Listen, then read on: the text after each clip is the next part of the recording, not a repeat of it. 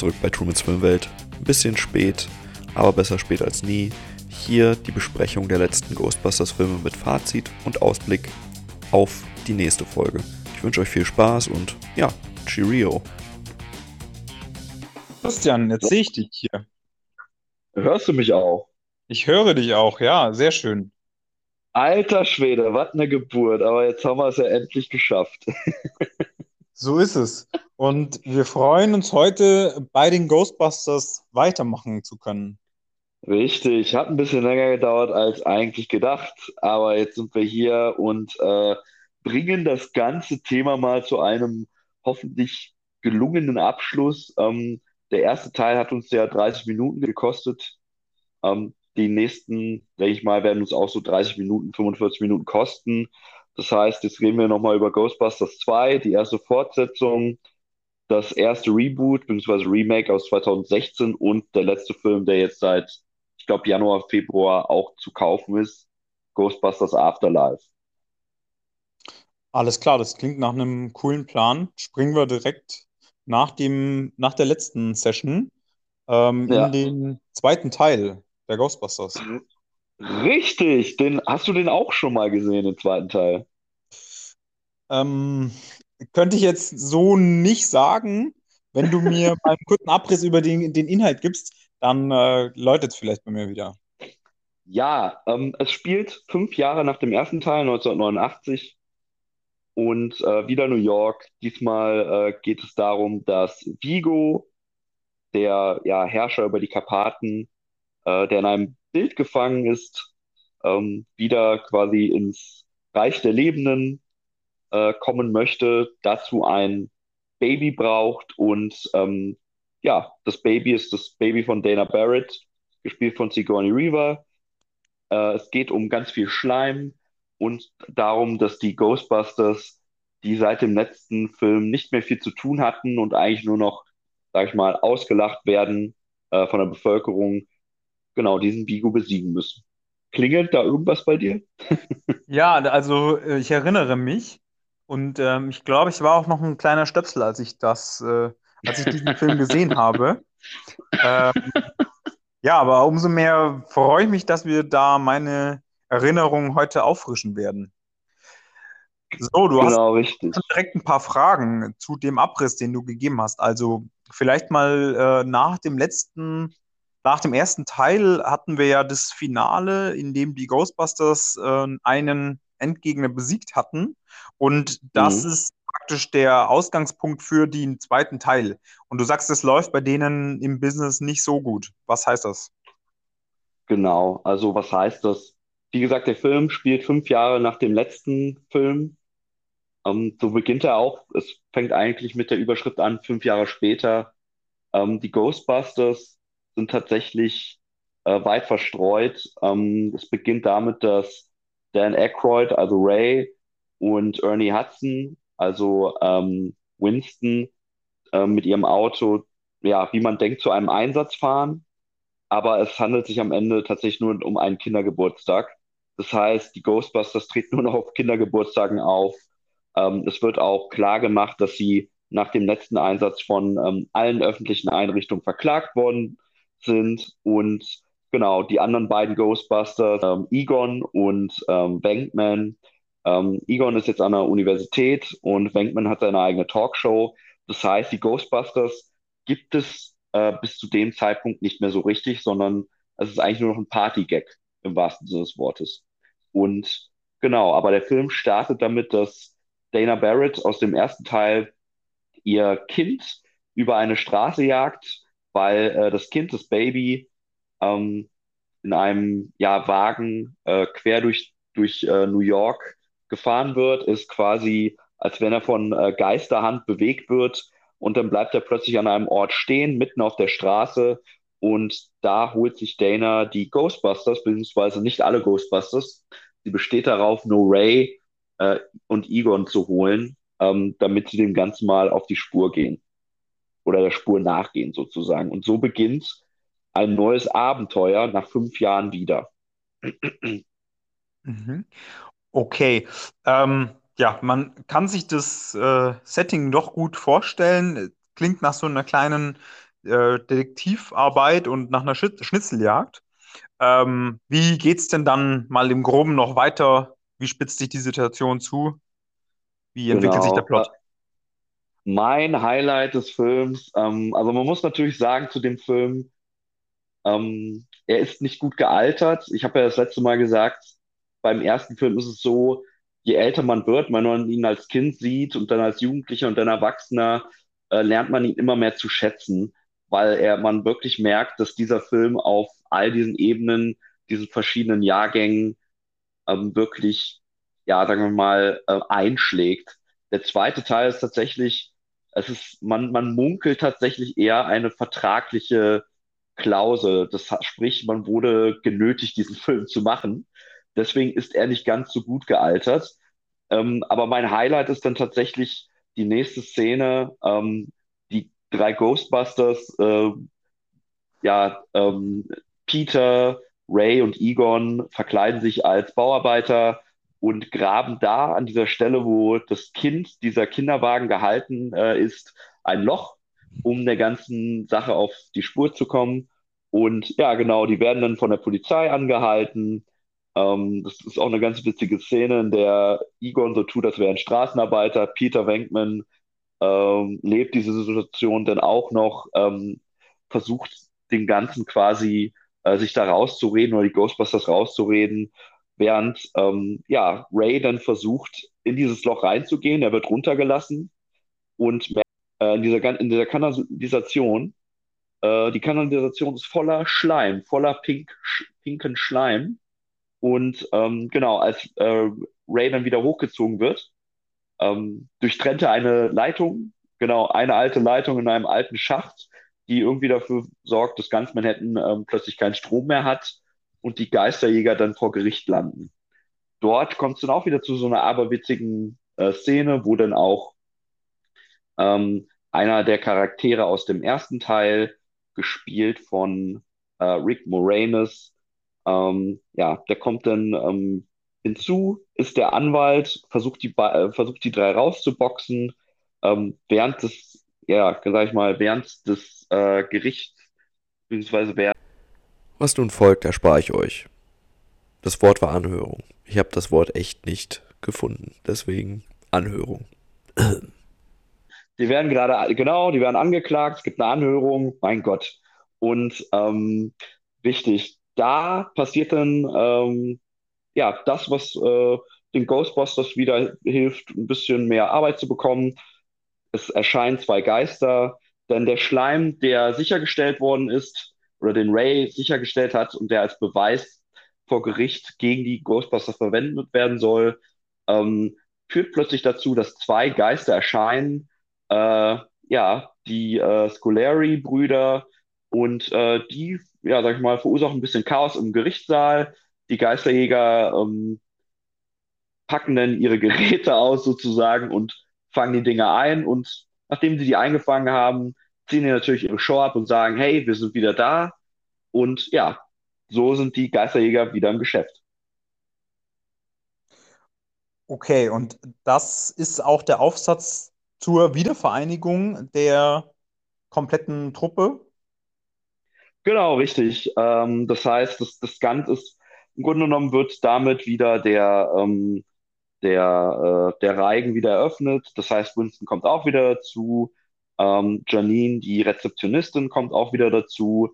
Und äh, alles aber irgendwie ein bisschen anders als im ersten Teil. Denn Okay. ähm, ich, ich habe dir ja, glaube ich, erzählt, wir hatten ja mal darüber geredet, nach dem ersten Teil kam eine Trickserie und die Trickserie ist so gut eingeschlagen, dass ähm, das war tatsächlich einer der Gründe, warum es diesen Film gegeben hat, diese Fortsetzung, dass äh, die Trickserie so gut angekommen ist, dass die so viel Merch verkauft haben, dass sie gesagt haben, hey, jetzt machen wir doch noch mal einen zweiten Teil, aber bitte näher am Zeichentrickfilm. Das heißt, die Sachen werden dann teilweise ähm, ja äh, ein bisschen abgeändert. Janine zum Beispiel äh, hat jetzt rote Haare, wie in dem Trickfilm. Slimer ist in der Zentrale der Ghostbusters zu finden, wie in dem Trickfilm. Und ja, es, es wirkt alles doch arg, soll ich sagen, ähm, ja, abgespult. Das heißt, es ist wirklich nur ein Film, der da ist, weil, weil man sagt, hey, jetzt mal, lass uns mal einen zweiten Teil machen, damit wir ein bisschen mehr Merchandise verkaufen würden. Mhm. Okay, verstehe. Also ich würde jetzt mal interpretieren, du sagst, ähm, wenn man jetzt die Ghostbuster-Reihe vollständig haben möchte, kann man sich den Film schon mal anschauen. Ähm, es ist aber auf jeden Fall kein Must-See, dieser zweite Genau, Teil. richtig. Also ähm, ich, wie gesagt, es ist für Kinder, also es ist vor allem kindgerechter als der erste Teil. Und auch wieder hier haben mir die Worte gefehlt. Was ich eigentlich sagen wollte, ist, dass die Zielgruppe dieses Films eher Kinder waren. Cheerio. Ja, und das merkt man auch. Und ich habe diesen Film als Kind geliebt, aber je älter man wurde, hat man halt gemerkt, okay, das ist halt der schwächere Teil. Ähm, und das hat man halt auch gemerkt. Man kann ihn sich anschauen, um, wenn man halt mal sagt, okay, ich gucke mir die ganze Reihe mal an. Ähm, aber es ist tatsächlich, es ist schon, es ist schon ein schwächerer Teil. Es gibt ja viele Leute, die sich darüber aufgeregt haben, dass 2016, über den wir auch gleich nochmal sprechen, ähm, ja, so die, die Reihe doch vermurkst hat. Aber man muss halt schon sagen, der zweite Teil ist schon sehr schwach und lebt halt wirklich nur davon, dass alle Originaldarsteller aus dem ersten Teil dabei sind. Und die Mhm. Geschichte, ähm, habe ich ja gerade schon erzählt, es ist halt eigentlich ganz cool. Das ist dieser Vigo, ist dieser Bösewicht, der Herr der Karpaten, ähm, der quasi der neue ähm, Antagonist ist. Und ähm, ja, es ist, es ist, wirkt doch arg ko konstruiert. Und äh, aber ja, ich, ich denke, man, man kann trotzdem Spaß damit haben. Und Mhm. äh, was, was halt auch noch interessant ist, äh, einer meiner Lieblingscharaktere, äh, Dr. Janusz Poha, ähm, gespielt von Peter Nickel, taucht da auf und wird von Und wieder haben mir die Worte gefehlt. Was ich sagen wollte ist, Vigo hat von Dr. Janusz Boha Besitz ergriffen. ergreift Besitz von ihm äh, und genau sagt ihm, hey, wir brauchen ein Baby, damit ich wieder in diese Welt kommen kann. Dann spulen die Ghostbusters halt ihr Ding ab. Teilweise aber auch so, ich habe ja gerade schon mal erzählt, es wirkt wie eine Art, oder es wird ja auch gemunkelt, dass es eine Art ähm, Vertragsklausel ist. Ähm, das heißt, es war, die, die wurden quasi dazu genötigt, diesen Film zu machen. Es ist arg abgespult und ähm, ja, das, das, das merkt man halt auch. Zum Beispiel der, Pete, der Peter Venkman, Bill Murray, den sieht man im ganzen Film eigentlich nur in seinem Mantel, in seinem Trenchcoat. Und ähm, genau, im Grunde genommen könnte man sagen, er durfte sich alles erlauben, weil er auch eins der Highlights des ersten Films war. Das heißt, ähm, man hat wohl, er hat sich wohl gedacht, hey, man kann mir nichts abschlagen, deswegen laufe ich den ganzen Ta äh, ganzen Zeit nur im Mantel rum. Es gab doch noch mal die eine oder andere Szene, wo er den Ghostbusters Overall trägt, aber tatsächlich ist es so einer der Zeichen im Film, wo man halt merkt, hey, das ist doch schon ein bisschen anders und ein bisschen äh, seichter als im ersten Film. Mhm. Okay, na gut, also schade, dass der Film natürlich ein wenig krankt, so wie du das ähm, beschreibst, an, ja, an wie bei so vielen äh, Folgen, ne? So dieses Mhm. Problem von vielen Sequels, das man ja kennt, dass da die, die Folge einfach nicht so stark weitergeführt wird nach dem ersten Erfolg. Hast du da so Zahlen zu dem, zu dem zweiten Kinoerfolg, wenn man so nennen kann? Ja, äh, tatsächlich. Also der Film an sich ähm, war nicht minder Erfolg, nicht viel weniger erfolgreich als der erste Teil. Der erste hat ja knapp 300 Millionen eingespielt, der zweite immerhin noch 200, knapp 220 Millionen. Ähm, das heißt, die Zuschauer hatten schon Bock drauf, aber ja, die Leute, die ihn gemacht haben, nicht so viel. Also zum Beispiel der Regisseur, äh, Ivan Reitman, äh, Gott hab ihm selig, ist ja auch vor ein paar Wochen gestorben. Ähm, Regielegende, du hast vielleicht ein paar Filme von ihm gesehen. Twins hat er zum Beispiel gemacht. Ähm, das ist ein, eines der Highlights, finde ich, auch von ihm. Er hat auch den ersten Space Jam-Film produziert. Genau, aber auch er musste zum Beispiel äh, Kindergartenkopf ähm, verschieben. Das war auch ein, einer der Filme mit Arnold Schwarzenegger zum Beispiel, um diesen Mhm. Film zu machen. Und man hat halt irgendwie das Gefühl gehabt, ja, lass uns das einfach mal durchdrücken. Okay, verstanden. Na gut, ähm, um die, den Inhalt noch rund zu machen, äh, wie, es kommt dann zum, auch zum Showdown zwischen dem ja, Antagonisten und den Ghostbusters. Genau, richtig. Also im Grunde genommen sieht so aus, dass ähm, Peter und Dana essen gehen. Das heißt, äh, Janine und ähm, der Rick Moranis, Rick Moranis Charakter ähm, die passen auf das Baby auf von der Dana Barrett. Und äh, währenddessen wird ja das Baby gekidnappt von äh, Dr. Janusz Poha, beziehungsweise er in Geistervariante als Dämon klaut ihn äh, in einer sehr bizarren äh, Szene, wo der kleine, das kleine Baby quasi ähm, auf dem Sims eines Hochgebäudes steht und dieser Dr. Janusz Poha erscheint halt als Dämon, verkleidet als englische Nanny, ähm, holt ihn, holt ihn quasi, äh, nimmt ihn mit. Die Dana Barrett kriegt das doch ganz, kriegt das Ganze noch mit und macht sich dann auf den Weg ins Museum, da wo äh, sie Dr. Janusz Poha vermutet, da wo auch das Gemälde ist von Vigo. Währenddessen äh, wurden die Ghostbusters wieder mal verhaftet, weil ähm, während Peter und Dana essen waren, waren die anderen drei in der Kanalisation, um dem Schleim auf die Spur zu kommen. Und nachdem sie quasi in den Schleim gefallen, gefallen sind, der sie quasi äh, emotional korruptiert hat, weil der Schleim sie äh, mit negativen äh, Energien, ähm, sag ich mal, aufgefüllt hat, ähm, ha genau, haben sie quasi Peter aufgesucht und sind währenddessen bei einer Szene im Restaurant verhaftet worden. Der Bürgermeister bzw. sein Assistent, ähm, der bisschen wie der Walter Peck im ersten Teil wirkt, quasi der zweite Antagonist, der, der dafür sorgt, dass die äh, Ghostbusters nicht nur eingesperrt werden, sondern sogar eine psychiatrische Einrichtung kommen. Ähm, genau. Solche Sachen gibt es dann auch noch, aber am Ende, ja, sagen, werden die Ghostbusters wieder freigelassen. Die gehen ins Museum und das mit Hilfe der Freiheitsstatue. Ich meine, wenn du den als kleiner Stöpsel gesehen hast, kannst du dich vielleicht noch an die Szene erinnern, wo die ähm, zu viert auf der Freiheitsstatue sitzen, ähm, die sie vollgeschleimt haben und diese dann mit, äh, mit Hilfe eines Nintendo Joysticks bewegen und dann von der Statue quasi ins Museum abgelassen werden. Da kommt es halt zum Showdown. Ähm, sie beschießen das Bild. Ähm, dann kommt es nochmal dazu, dass Ray in einer Szene von Vigo, äh, wie soll ich sagen, äh, Vigo ähm, ergreift Besitz von ihm. Und ähm, genau, die beschießen ihn auch nochmal mit Schleim und dann ist alles gut. Äh, Showdown ist beendet. Und ja, es, also der Film, der Film kann ein bisschen Spaß machen. Er ist aber auch teilweise, wenn man ihn jetzt nochmal als Erwachsener betrachtet, ist, auch, ist, ist einfach nur blöd. Ist einfach ein Kinderfilm. Ähm, ja. Okay, also das war doch eigentlich ein ganz, eine ganz gute Zusammenfassung. Ähm, also Mhm. für alle Fans des Science-Fiction, Comedy, Horror, ähm, Fantasy-Genres der 80er Jahre, äh, denen sei es gegönnt, diesen Film sich nochmal zu Gemüte zu führen. Für alle anderen, die mit den nächsten Filmen, die ja doch sehr viel später dann rauskommen, die können auch den zweiten Teil getrost skippen. Ja, also ähm, der, der Nostalgie geschuldet, würde ich sagen, um sich das komplette Bild zu machen, guckt ihn euch einfach selber an. Ghostbusters 1, habe ich schon gesagt, ist ein Klassiker, den kann man sich in allen ähm, Alterskategorien geben. Der zweite ist eher auf Kinder abgerichtet, aber wenn man halt ähm, den Cast nochmal sehen möchte vom ersten Teil, würde ich sagen, gönnt es euch. Ähm, ja, und dann können wir, jetzt spannen wir natürlich schon den Bogen zum nächsten Teil, Ghostbusters 2016.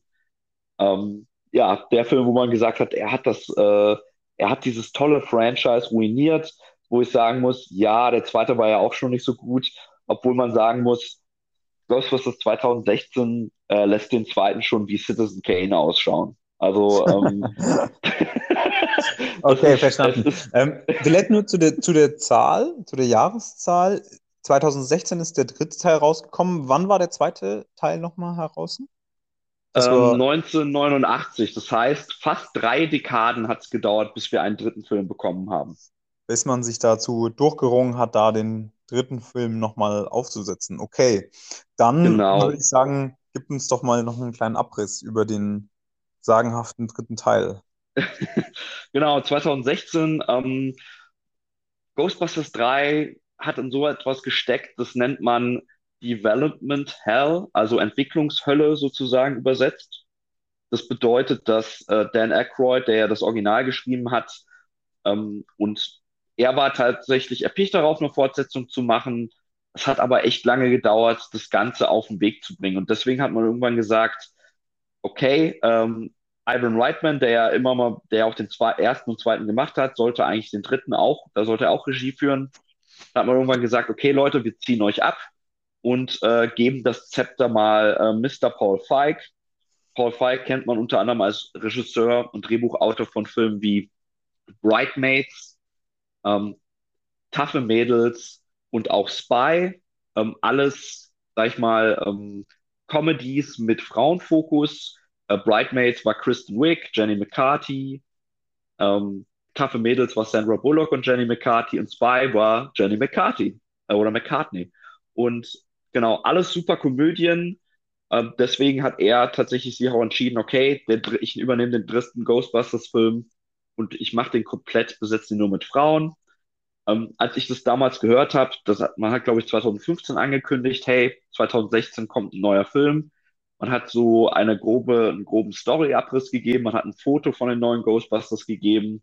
Und da hat es ja so eine kleine Welle der Empörung gegeben, da viele sich beklagt haben, oh nein, ist das wieder so ein politischer Film, wo jetzt einfach mal Frauen in Männerrollen, äh, in Rollen äh, gesteckt werden, die vorher von Männern besetzt worden sind. Ähm, mich hat das gar nicht so gestört, als ich das gehört habe, weil ich habe gesagt, okay, Paul Feig, der kann Komödien, weil ich fand diese drei Komödien, die ich gerade genannt habe, auch sehr super von ihm. Ähm, was mich nur gestört hat, ähm, teilweise, als ich das gesehen habe, dieses Bild dieser drei Frauen und kurz diese Story gelesen habe, ähm, dass es tatsächlich einfach so eine lieblose, ähm, uninspirierte, uninspiriertes Remake ist, wo sie einfach gesagt haben, hey, jetzt machen wir Ghostbusters aber mit äh, Frauen statt Männern. Hab natürlich trotzdem gesagt, okay, ich gebe dem Film eine Chance. Dann kam ein paar Monate später ähm, der erste Trailer. Die Reaktion darauf war sehr interessant. Ich, das ist bis, glaube ich, bis heute ähm, einer der, der schlecht, der schlecht bewerteste Trailer, der jemals veröffentlicht worden ist, eines Films. Nicht nur von den Ghostbusters, sondern allgemein.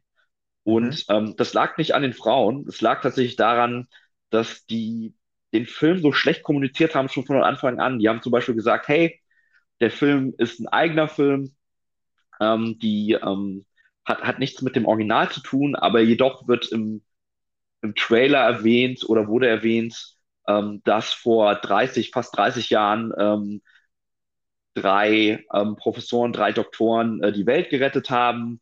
Und dann muss man einfach sagen, der Trailer, da hat gar nichts gestimmt. Der, die, die Jokes haben nicht gesessen, die Chemie hat nicht gestimmt, alles wirkte so erzwungen. Und da hat man schon gemerkt, oh Mann, es kann tatsächlich sein, dass man diesen, dass die diesen Film verhauen haben. Und ähm, ja, so begab es sich, dass der Film dann 2016 in die Kinos kam.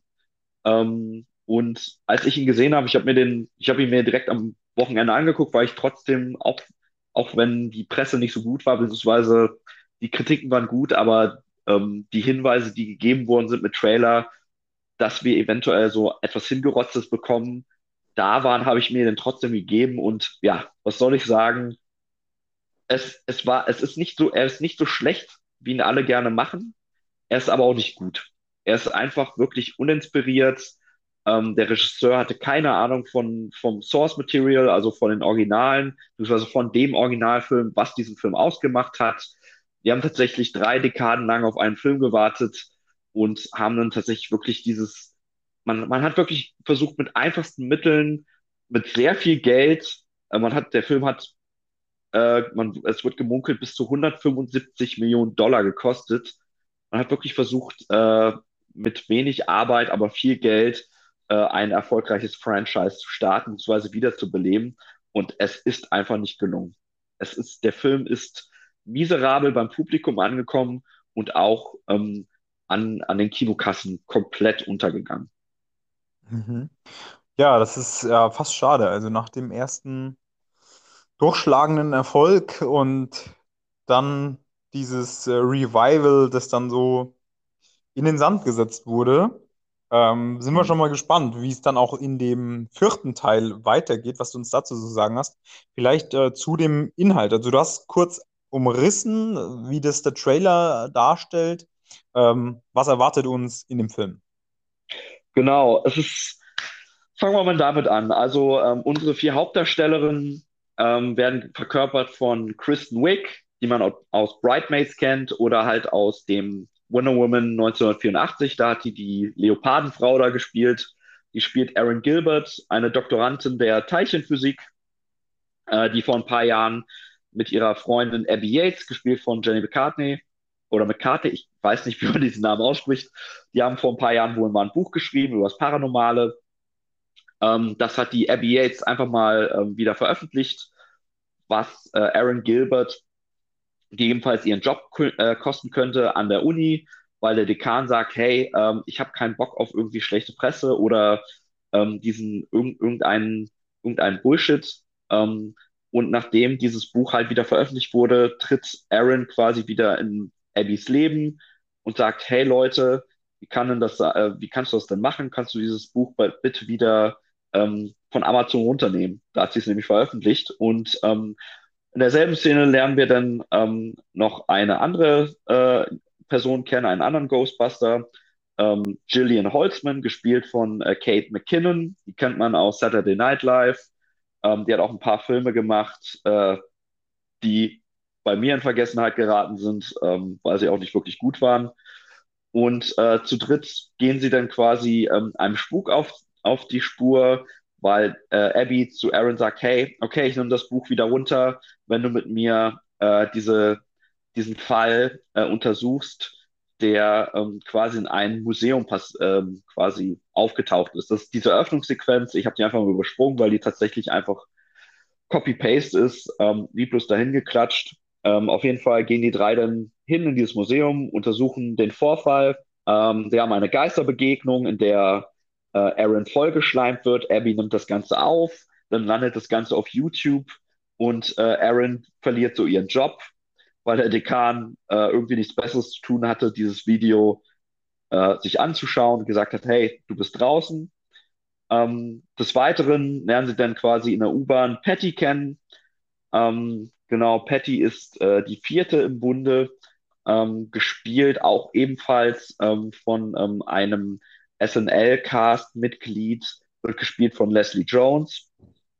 Und äh, sie ist quasi der, das Pendant zu Winston, während die drei, also Ari, äh, Aaron, Abby und ähm, Holtzman, quasi wirklich diese Doktoren sind, beziehungsweise Ingenieure sind, ähm, ist Patty wirklich diese Sprache des Publikums oder soll es jedenfalls sein?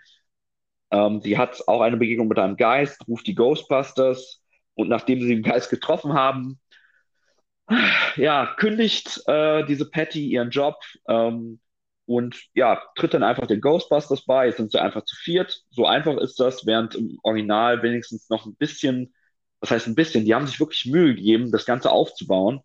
Ähm, hat man das wirklich einfach da nur hingerotzt. Ähm, dann lernen wir auch den Bösewicht, den äh, Antagonisten des Films kennen. Das ist Rowan, ein Hausmeister in einem äh, Hotel. Und genau, der sorgt einfach dafür, dass äh, diese Geistererscheinungen quasi ja in Erscheinung treten, mit Hilfe von Maschinen, die er selber ähm, gebaut hat.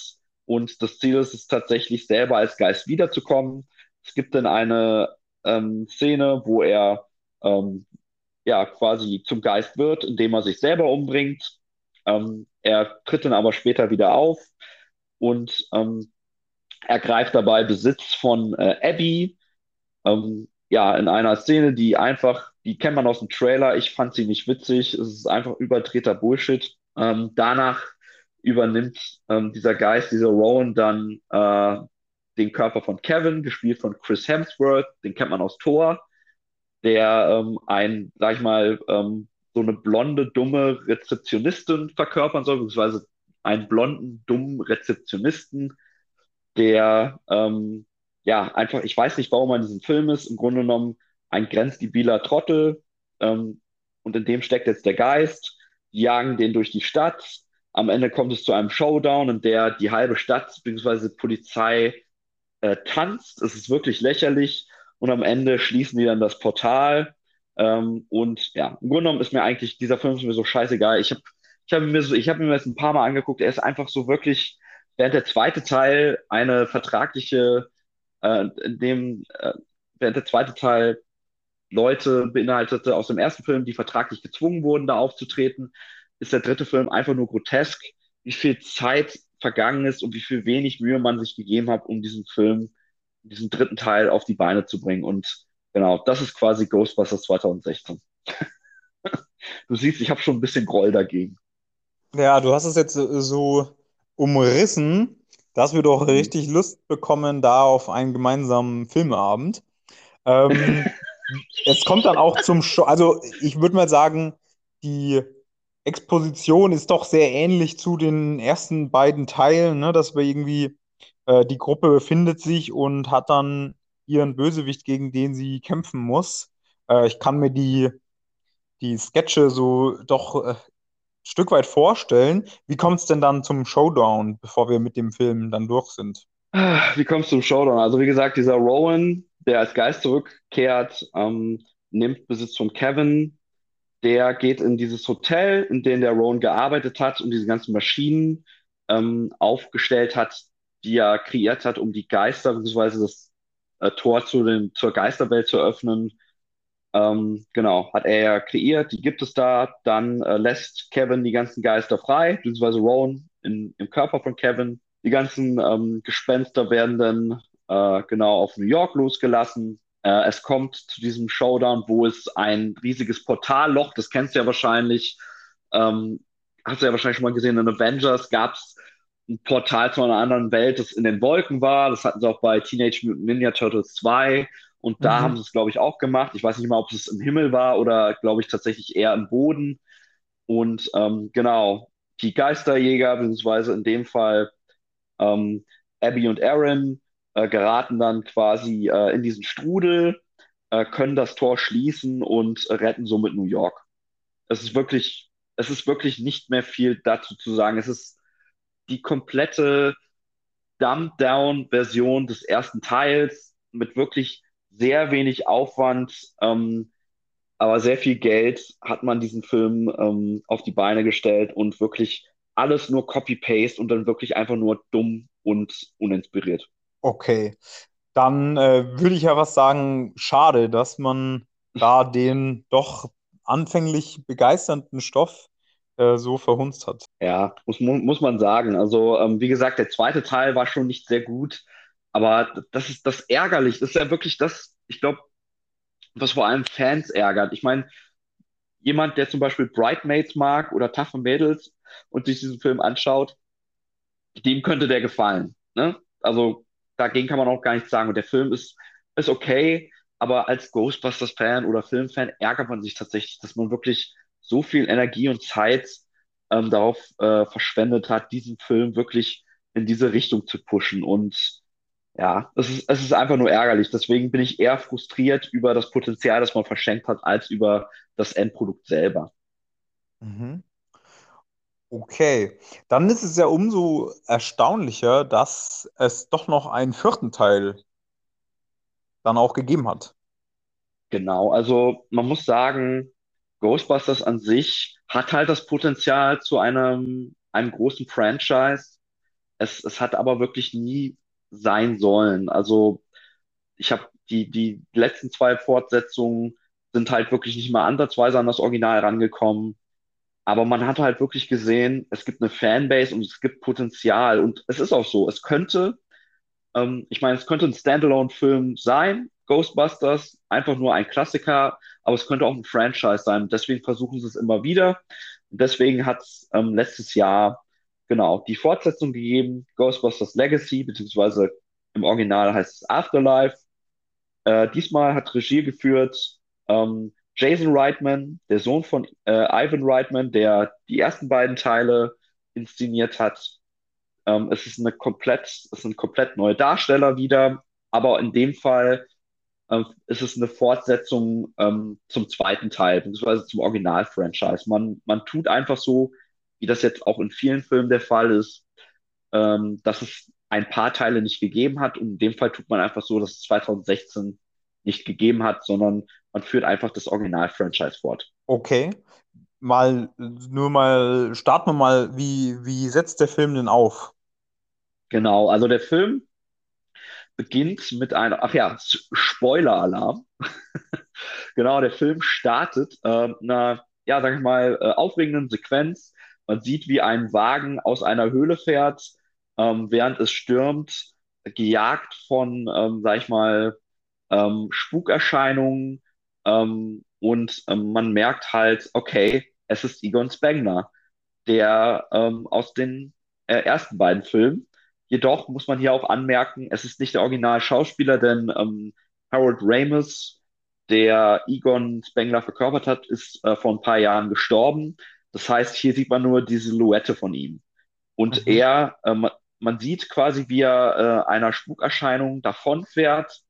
Auf seiner, auf seinem Beifahrersitz ähm, hat er eine, ja, eine, eine, eine Falle, die etwas beinhaltet. Es, es wirkt so, als ähm, hätte man einen Geist gefangen.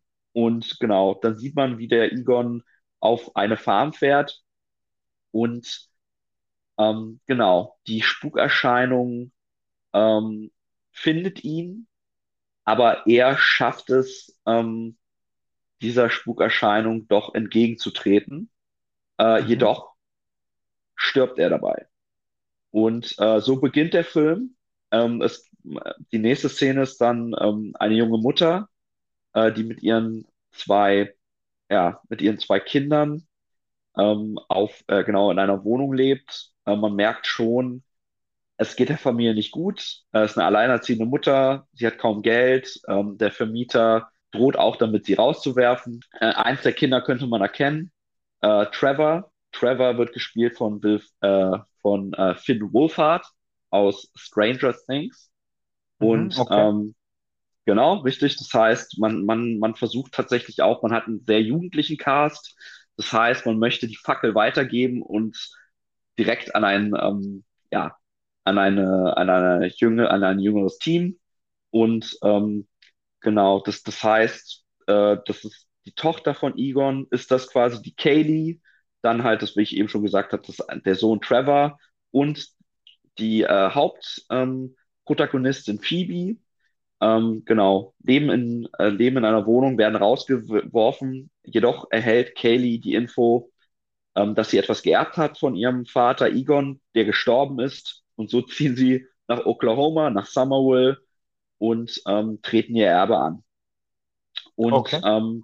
Genau, in der, äh, und was man halt hier sagen muss, ist, hier nimmt man sich einfach wirklich wieder Zeit, ähm, die Charaktere kennenzulernen, ähm, beziehungsweise die Ghostbusters kennenzulernen oder die, sag ich mal, die zu den Ghostbusters werden sollen. Jeder hat seine, seine individuellen Charaktereigenschaften. Das war im letzten Film gar nicht gegeben. Da hat man sich, da hat man ja gar nicht, da hat man gar nicht gewusst, was ist eigentlich der Unterschied zwischen den ganzen Leuten. Ähm, aber hier nimmt man sich echt wirklich viel Zeit. Trevor, das eine Kind, der Sohn, ist so eher, ähm, ist so 16, würde ich mal sagen, in dem Alter 16, 17. Ähm, ist natürlich gerade dabei, ja, sind jetzt in eine neue Stadt gezogen, nimmt einen Job an in einer Burgerbude, wie man das halt macht als Jugendlicher, um sich Geld dazu zu verdienen, versucht sich aber gleichzeitig äh, noch an äh, die Kellnerin äh, ranzumachen. Also ist eher so der äh, normale Teen.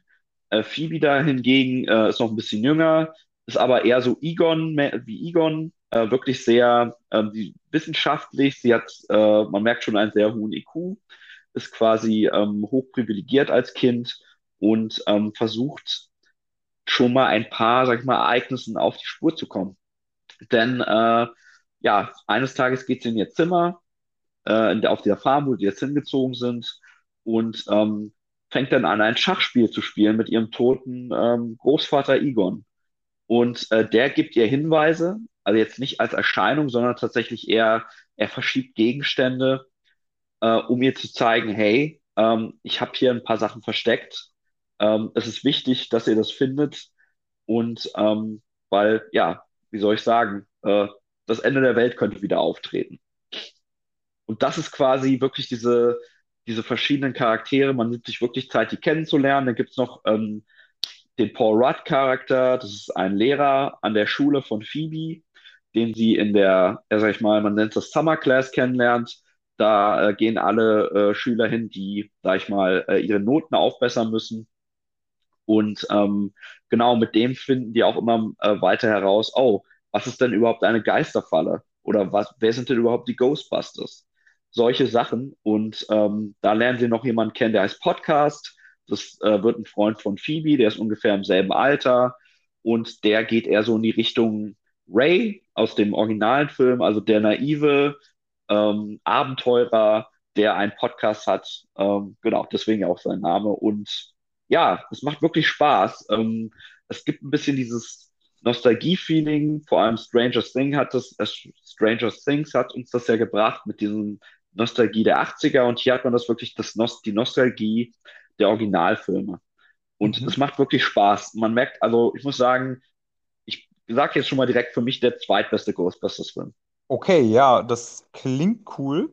Die ersten drei Teile waren ja doch sehr komödiantisch.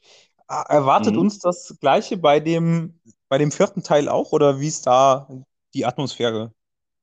Ja, das ist äh, ein sehr guter Punkt. Es gibt ein paar Leute, denen die der Comedy-Aspekt da irgendwie gefehlt hat. Der Film, auch wenn ich meine, er ist meiner Meinung nach ist er von der Tonalität am nächsten dran am Original, ist tatsächlich weniger, wie soll ich sagen, er hat weniger ähm, Comedy-Einlagen. Es ist wirklich eher wieder subtiler Humor, sarkastischer Humor. Er kommt wahrscheinlich auch nicht bei jedem an. Ähm, mhm. Ich fand ihn ganz okay. Für mich wäre es natürlich besser gewesen, wenn der eine und die eine oder andere Pointe noch mal besser gelandet wäre. Aber tatsächlich, ähm, es, es, ist tatsächlich sehr subtiler Humor und es geht eher um das Thema äh, mystische ähm, Gegebenheiten und wie man den Ganzen auf die Spur kommt, plus dieses, ähm, wer ist Egon Spengler, wer ist der Großvater, das ist quasi, ähm, wer sind die Ghostbusters, das ist so das, dem man danach geht. Der Humor ist tatsächlich eher so äh, zweitrangig in dem Film. Aber trotzdem, meiner Meinung nach, ähm, tut es dem Film nicht wirklich weh, aber wahrscheinlich hätte es dem Film noch ein bisschen besser äh, getan und wahrscheinlich hätte ein paar Leuten mehr gefallen, wenn der ein oder andere Joke besser gesessen hätte oder vielleicht noch mal der eine oder andere Joke noch eingebaut werden gewesen wäre. Okay, also ich interpretiere da einfach mal rein, dass man sich äh, da noch ein bisschen mehr an breiteres Publikum äh, wenden wollte, nachdem mhm. ja der, sagen wir mal, die, das, das Comedy-Format aus den ersten drei Teilen doch auch, äh, ja, auch ein, ein, kleineres Publikum trifft. Ne? Und dass man da ein bisschen abgespeckt hat, um da auch mehr Leute anzusprechen. Äh, ja, also ich muss sagen, der erste Film, er trifft ja, also er hat ja wirklich äh, Kindern gefallen, Jugendlichen, Erwachsenen. Äh, der zweite war tatsächlich eher auf Kinder abgerichtet.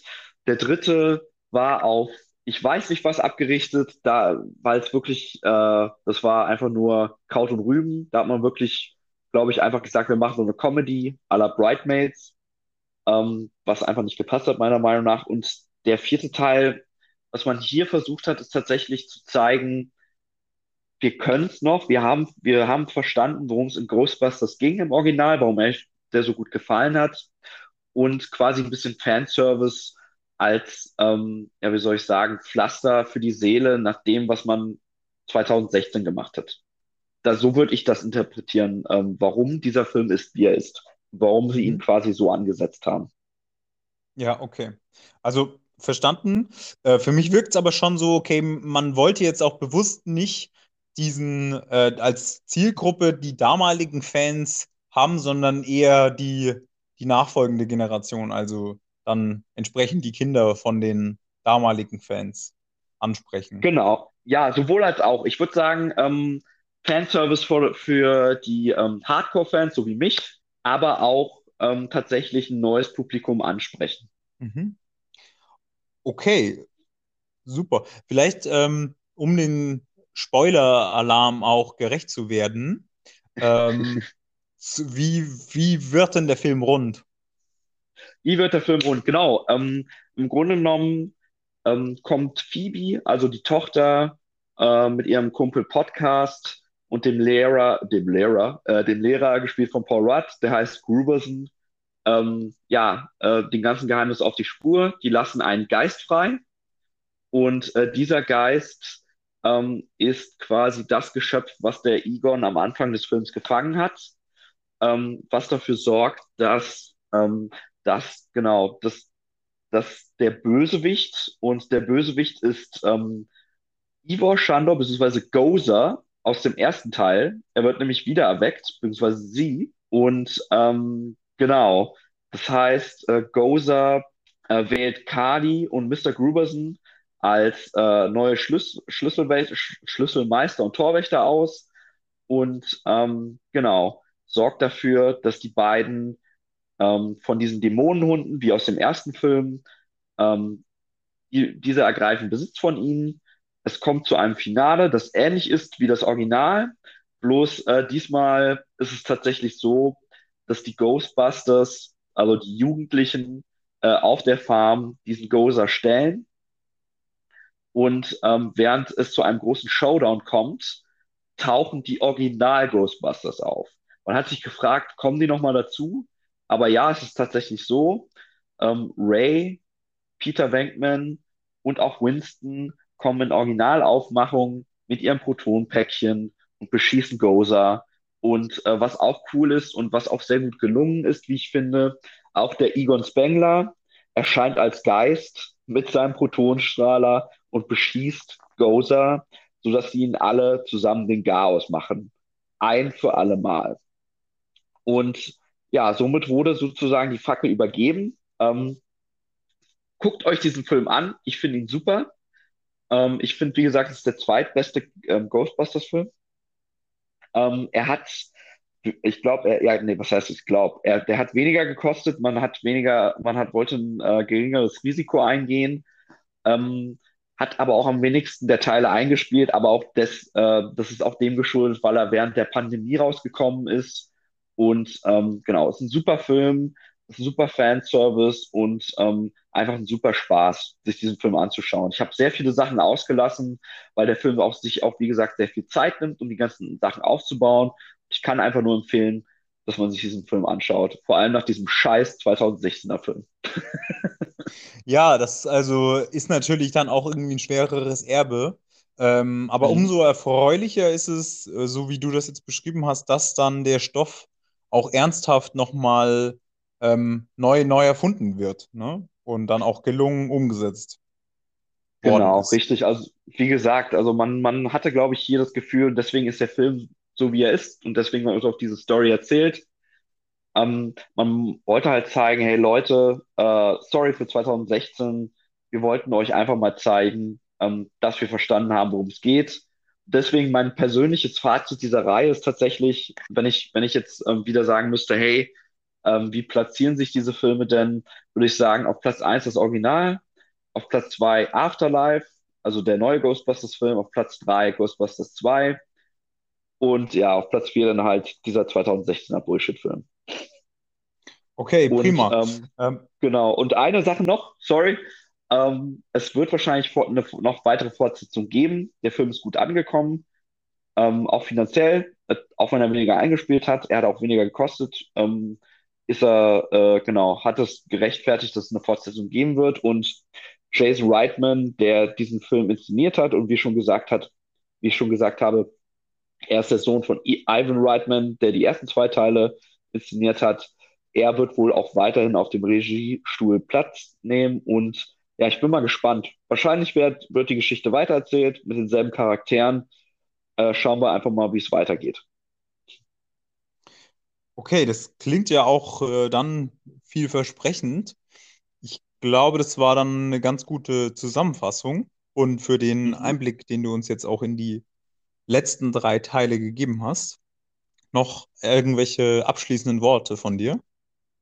Ja, äh, tatsächlich. Also, ähm, wie geht es jetzt überhaupt weiter mit unserem Podcast? Ähm, wir, wir haben halt gemerkt, beziehungsweise ich habe gemerkt, ich habe ja einfach mal damit angefangen.